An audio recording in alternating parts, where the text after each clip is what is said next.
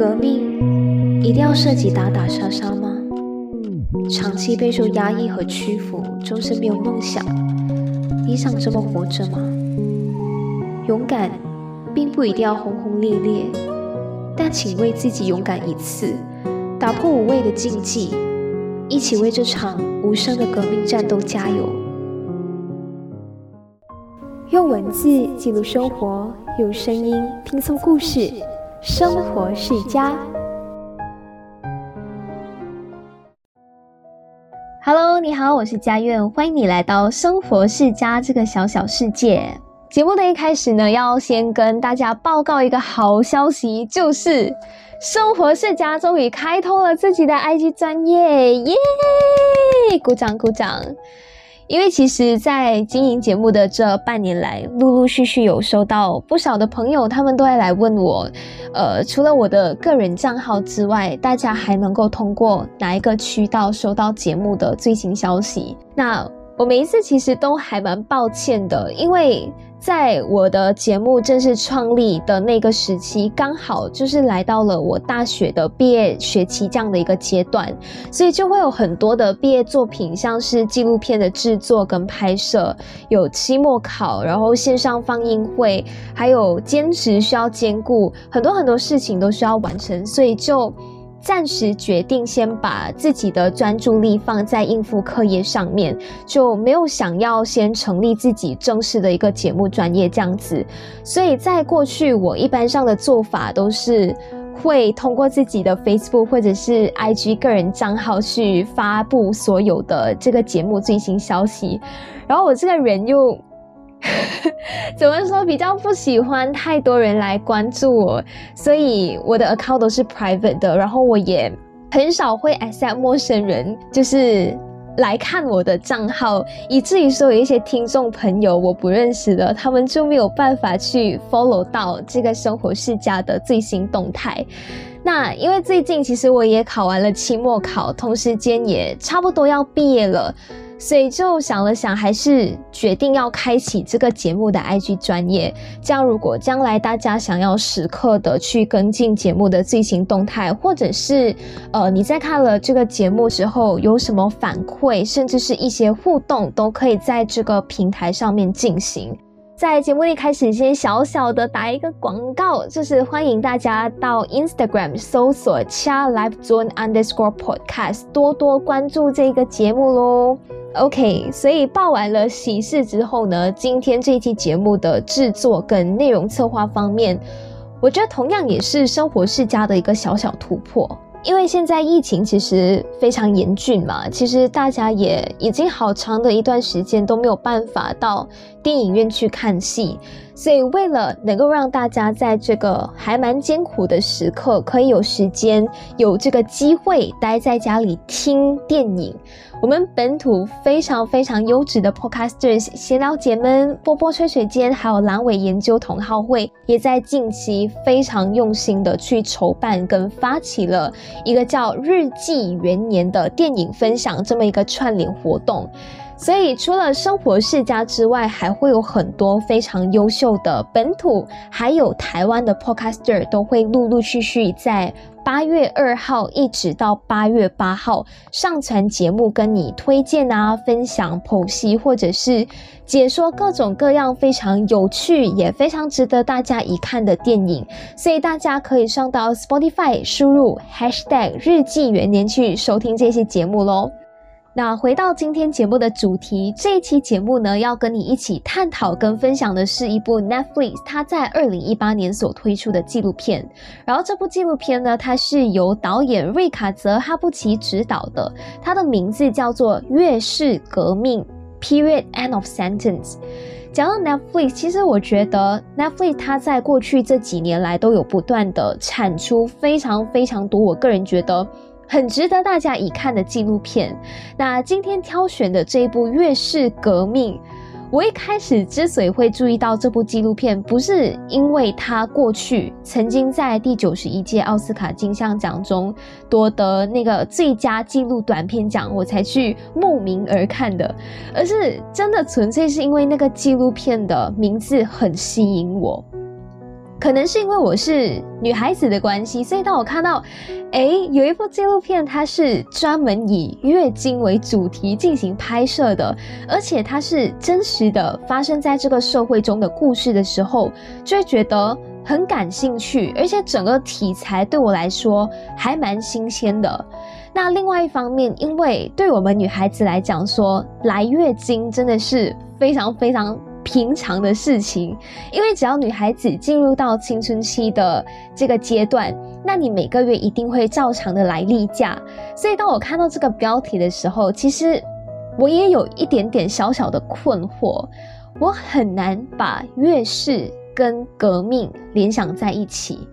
因为一般上在我的印象当中，革命它是偏向于比较会动用到武力的。可能是因为啊，你长期受到打压，然后你有这个不满的情绪，你才会引发起这种暴力或者是冲突的这样的一个举动，所以就会有一点小小的好奇，一个对于女孩子而言再也普通不过的月事，到底会怎么样去引发起一场革命？我觉得这是我在看电影的时候打的一个小小的问号。那看完了整部的纪录片之后，我先稍微的讲一讲自己的一些感想。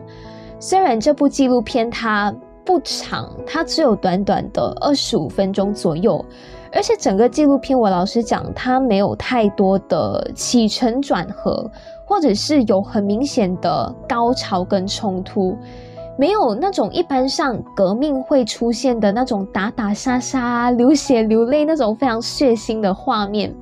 整个故事的流向，它就是非常的朴实、平平淡淡这样子，你就看完了。但是，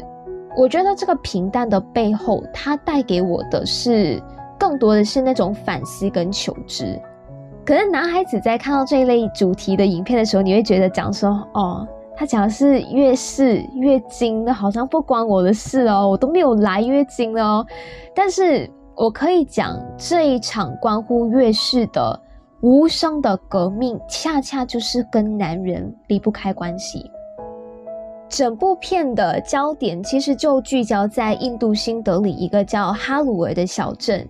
通过每一个个体的真实生活跟真实的经历去揭露那里的印度女性究竟是怎么样去捍卫女生们月经的权利。这个时候，可能你就会好奇，来月经它不是很自然的一件事情吗？为什么还会扯到什么利益不利益的这种事情？难道我来月经还要征求全世界大家的同意吗？对。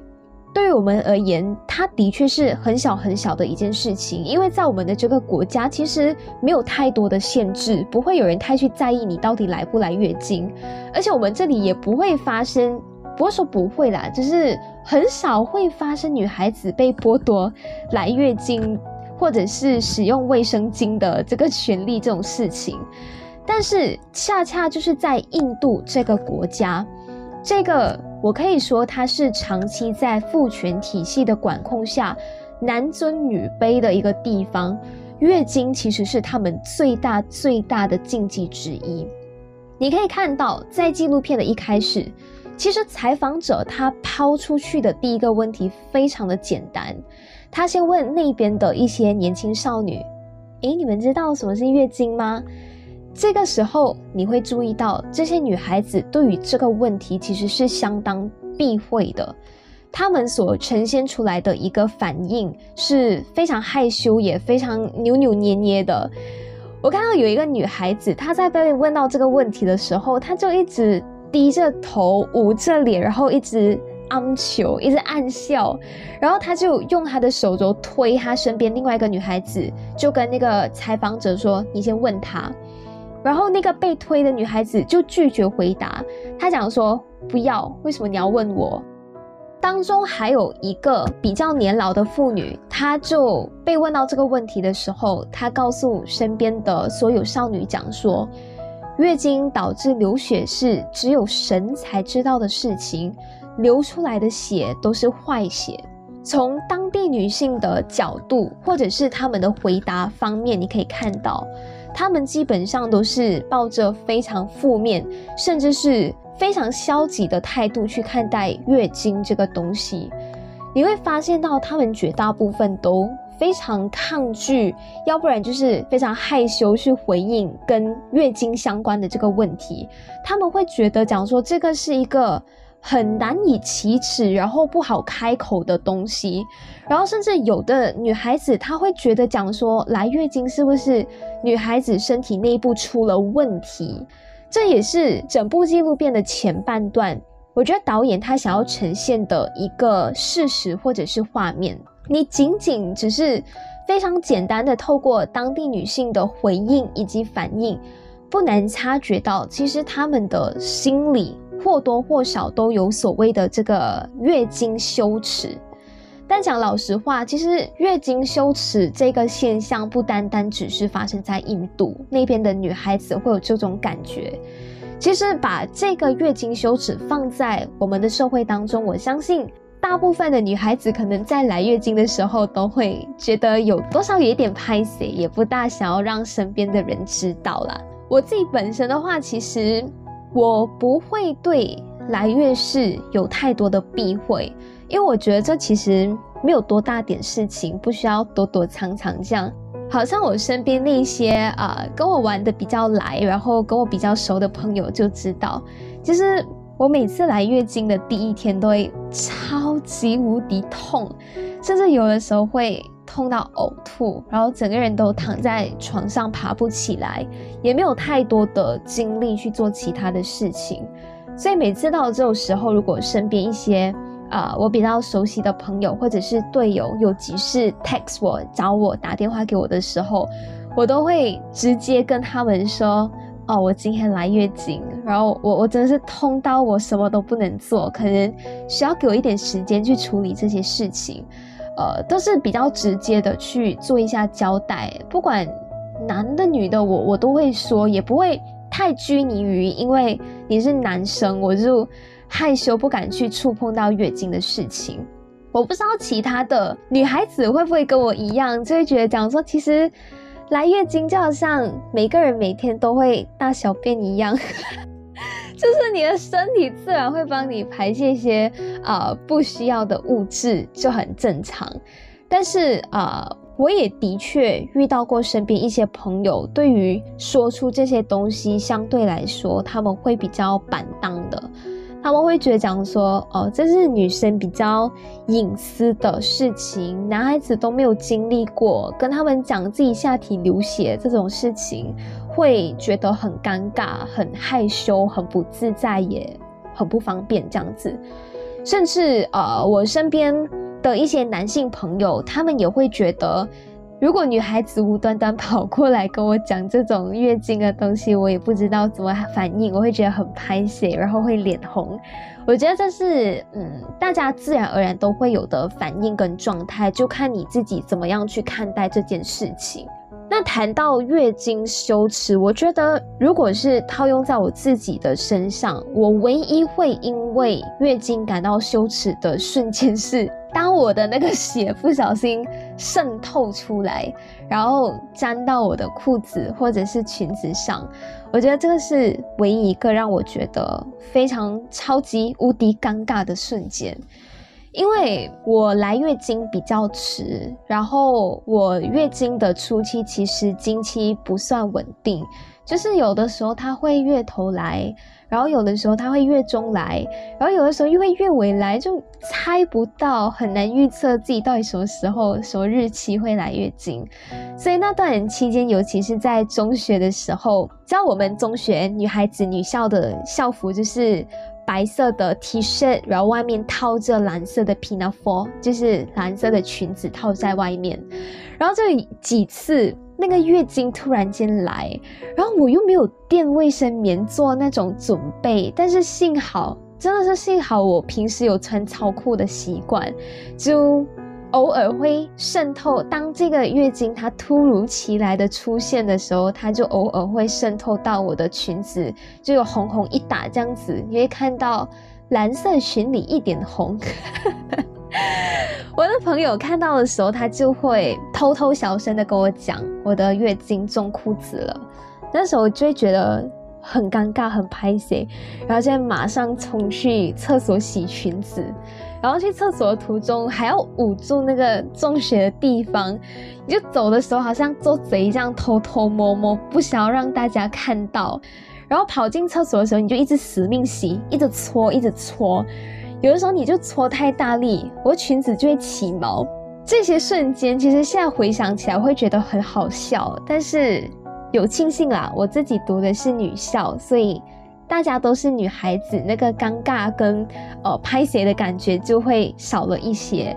但是我的确有一个朋友，她发育得比较早，她在小学时候就来月经了。她有跟我分享过，她那个时候在拿着卫生棉准备去厕所换的时候，就被一些比较调皮的男孩子看到。大家都知道嘛，其实小学的时候，一些男孩子的性格会比较乖孤，比较调皮这样子。然后他们就会因为我的朋友要换 pad 这件事情，就搞起来一起嘲笑他，然后讲他，哎，你几岁人了还要穿 diapers 啊，什么什么，就各种的耻笑。嗯，当我看到这部纪录片，接触到月经羞耻这个课题的时候。其实我就在想，为什么女孩子往往都会对月事这么敏感，会觉得这是一个很尴尬、很难以启齿、很害羞、很不想要让大家知道的事情呢？其实我觉得或多或少都跟我们成长的那个环境有关系吧。我可以说，嗯，我们生长在一个相对保守的社会。所以，每当我们提起任何关系到性啊、月经等等之类的课题，大家呈现出来的反应，无非就是会觉得比较害羞，比较不敢说。有的人甚至也会觉得讲说大方讨论这一类的课题是还蛮破格的事情，就会觉得你是不是思想很黄、很肮脏？其实不是的。我觉得我们之所以会出现这样的现象，就是大家都不敢去大大方方的讨论性课题，甚至是不敢去直视月经这个课题，就是因为我们国家所给予的这个性教育做得不够。我觉得，当我们都缺乏这类知识的时候，大家还是保持对于月经固有的既定印象，就会觉得这个东西它是不干净的，是污秽的，所以我们的整个社会的文化就会一直停滞不前。其实，针对月经羞耻这个现象，我想要表达的一个点非常的简单：只有打破无知，才能通往理解。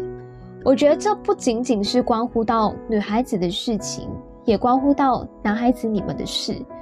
因为只有双方都对此有足够的了解，只有男孩子也理解，这个社会才会对于女性有多一些的共情跟同理心，我们的周遭也会少了很多女孩子因为月经啊，因为要换卫生棉等等这类的问题而被嘲笑。女孩子也会相应的解除这些种种的不适感、不安全感、恐惧，这样我们才能够打破月经羞耻这个现象。其实，不管是刚才我所分享的那些个人经历、身边朋友的经历，还是正在收听这节目的你曾经经历过的一些事情。我觉得我们所体验到的那种尴尬跟羞耻，对于我们绝大部分的人而言，其实只是一瞬间的事情啦。其实它并不影响我们的生活。但是你知道吗？在印度这个地方，有的女性甚至会因为来例假的缘故，而最终选择辍学。在这个纪录片当中，有一个女孩，她就叙述了自己的一个真实经历。她在中学的时候来月经，然后女孩子来月事的时候，你就需要更换卫生棉嘛。但是因为印度它是一个还蛮贫穷的国家，所以当地大概有九十八线的女性其实都没有金钱能力去呃支撑她们去买卫生棉。也就是说，这九十八线的女性在来月经的时候，她们能够做的就是。用家里一些旧的啊，甚至是不要的布条来包住自己的下体。那那个女孩子她有分享到，因为用过的布条会被月经的血浸湿，所以她每次在上课的期间就会需要跑到一个很远的地方去更换布条。但是周围每一次就会有很多很多的男性老师在他的周围打转，然后又一直看着他，盯着他。有男孩子一直看着你，你不能够，你总不能够在他们的面前直接更换布条，对吧？所以在每次来月经的时候，这个女孩子她就觉得很困扰，要更换布条也困难，所以最后她就选择在来月经的一年后就辍学了。而且想要给大家提供一个数据，刚刚跟你分享的这个真人真事，它不是一个个案，因为在印度。平均每五位女孩子中就有一位在月经初潮后就面临辍学，失去了学习跟获得教育的机会。除了辍学之外，这些印度女性她们在来月经的期间也不能够踏入寺庙，也不被允许向任何的神明进行祈祷。其实不单单只是印度当地有这样子的迷信，觉得讲说来月经的女生，她们都是身体肮脏，不能够去祈祷，因为神是不会听到肮脏的人祈祷的。早在古罗马的那个时候，当时有一个历史学家叫做老普林尼，他在自然史当中其实也有提到。女人的经血会使新酒变酸，使麦子枯萎，杀死蜜蜂，腐蚀铁和铜，让空气中充满恶心的味道。如果狗尝了精血，就会疯掉，被这些狗咬上一口，就像被患狂犬病的狗咬了一样。所以，这些对于月经的不好的印象，从那个时代一直流传到现在。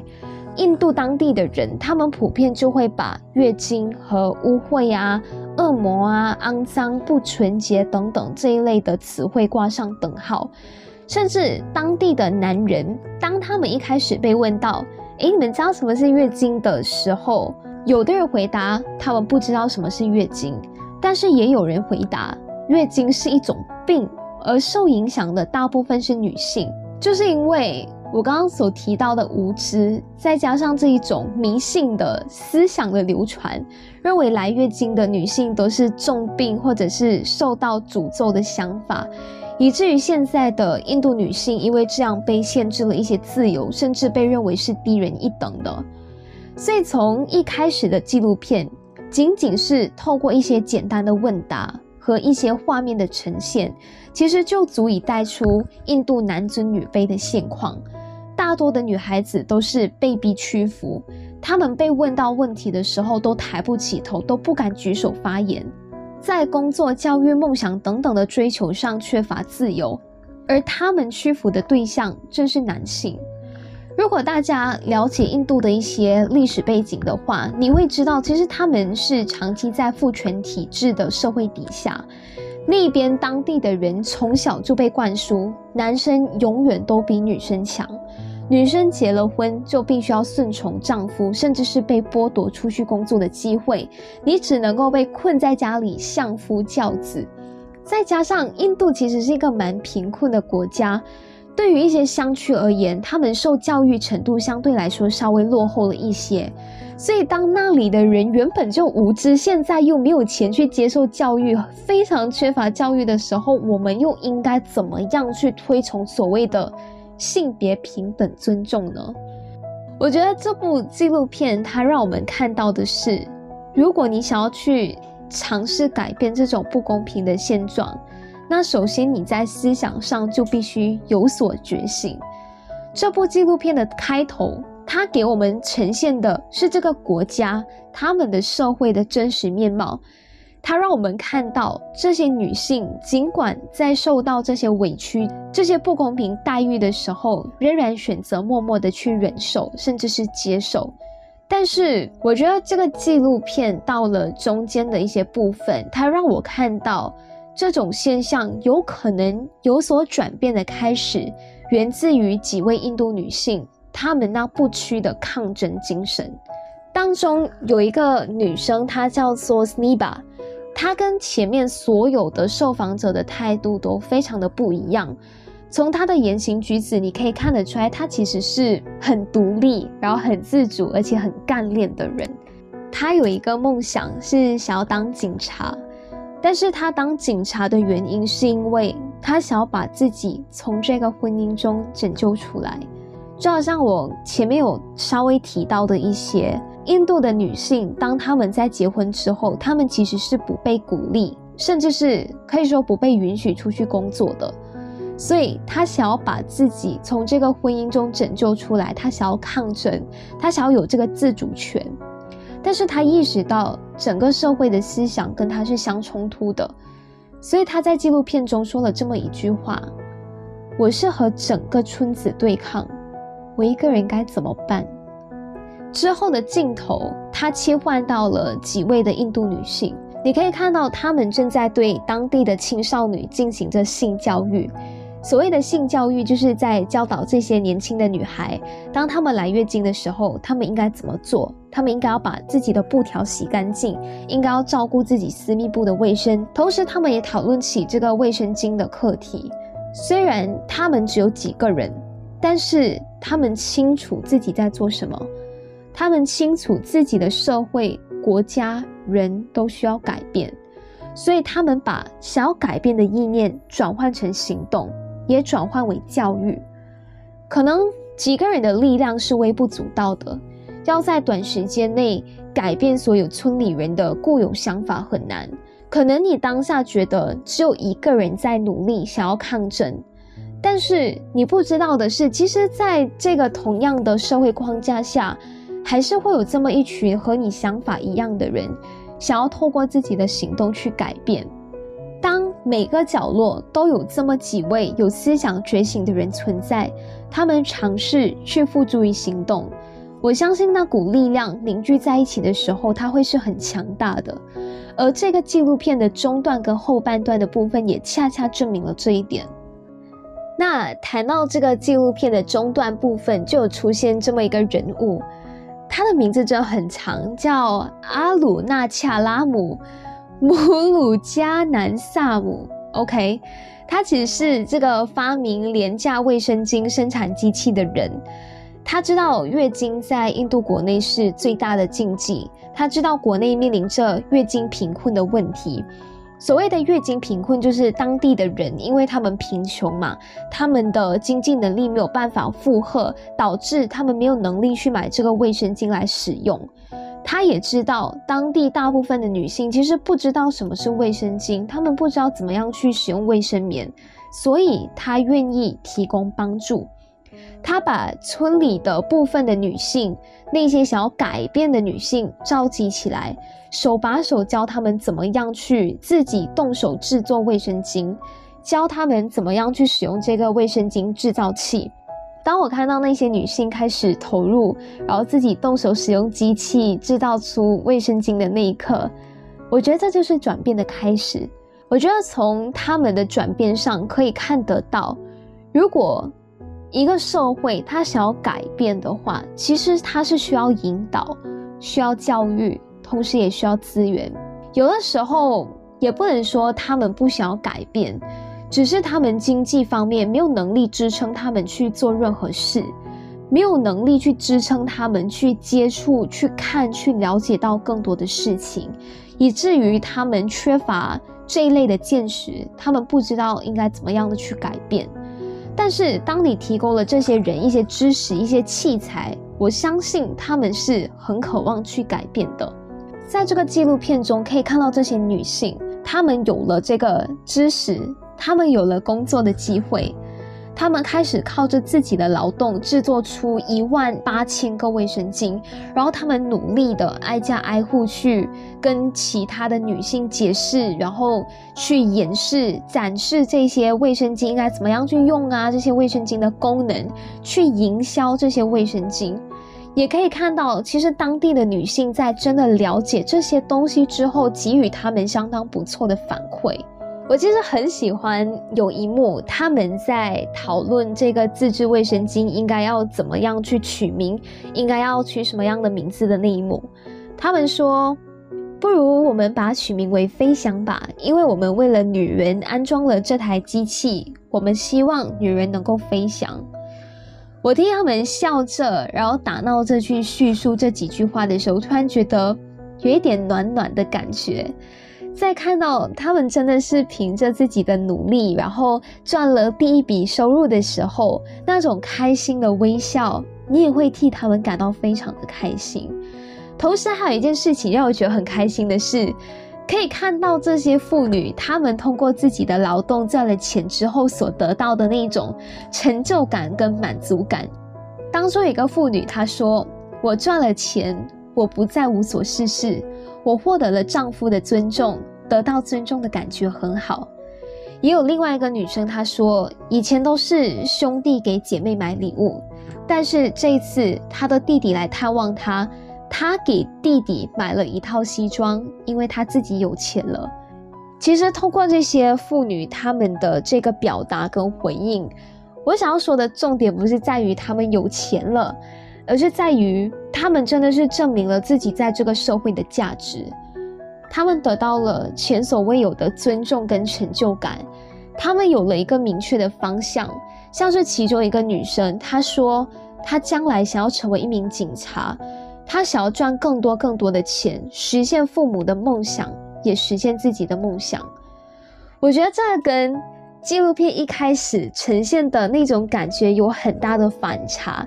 因为一开始他们是连梦都不敢去想、不敢去做的那那一种，但是现在他们开始找到了自己的价值，开始敢于想象自己的未来。我觉得这个转变比什么都还要重要。而且除了女性之间的转变，导演也通过这部纪录片让大家看到了部分当地男性在对于月经啊，对于女性其实也多了一份包容跟理解。其中有一幕，呃，有一个男生他说他在看到这些女孩子那么的努力去制作卫生巾的时候，他也愿意主动上前去了解，愿意去尝试制作，他甚至认可女性。然后觉得讲说，呃，女性是这个世界上非常坚强的一个生物，我觉得这还是令我感到蛮开心的一点，因为你可以看到，不只是女孩子，男孩子的思想跟行为其实也有了一些些的改变。我觉得改变这个东西，它从来就不是一方的事情，就跟感情一样，它是需要双向奔赴的。只有双方的思想跟行为开始有了稍微的改变，你才能够去推动整个社会的改革跟变化。纪录片的尾声，你看到这些印度当地女性他们跳跃奔跑的一幕，你可以感受到他们真的一点一点找回了自由，一点一点的实现了想要让女人飞翔的愿望。我觉得特别好。讲到这里，其实最后想要小小总结的是。我觉得，虽然这只是一个差不多二十五分钟的纪录片，虽然当中真的没有那种抗争应有的打打杀杀这种比较激昂的画面，但是整个制作团队在其中所想要带出的讯息却非常非常的大。通过这部纪录片，你可以看到月经羞耻、月经贫困，甚至是牵扯到了印度的父权社会体系这些比较庞大的课题。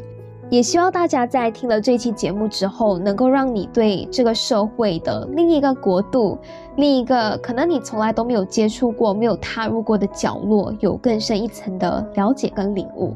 同时间，我也想要跟呃每一位女性讲说，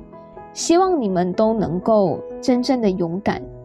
勇敢的方式其实真的并不一定要轰轰烈烈，只要你清楚自己想要的是什么，你想追求的是什么。你有这个思想觉醒，并且决定付诸于行动，我相信每个人的小小力量终将推动一次变革跟改变，而你也终将获得你所想要的那个结果。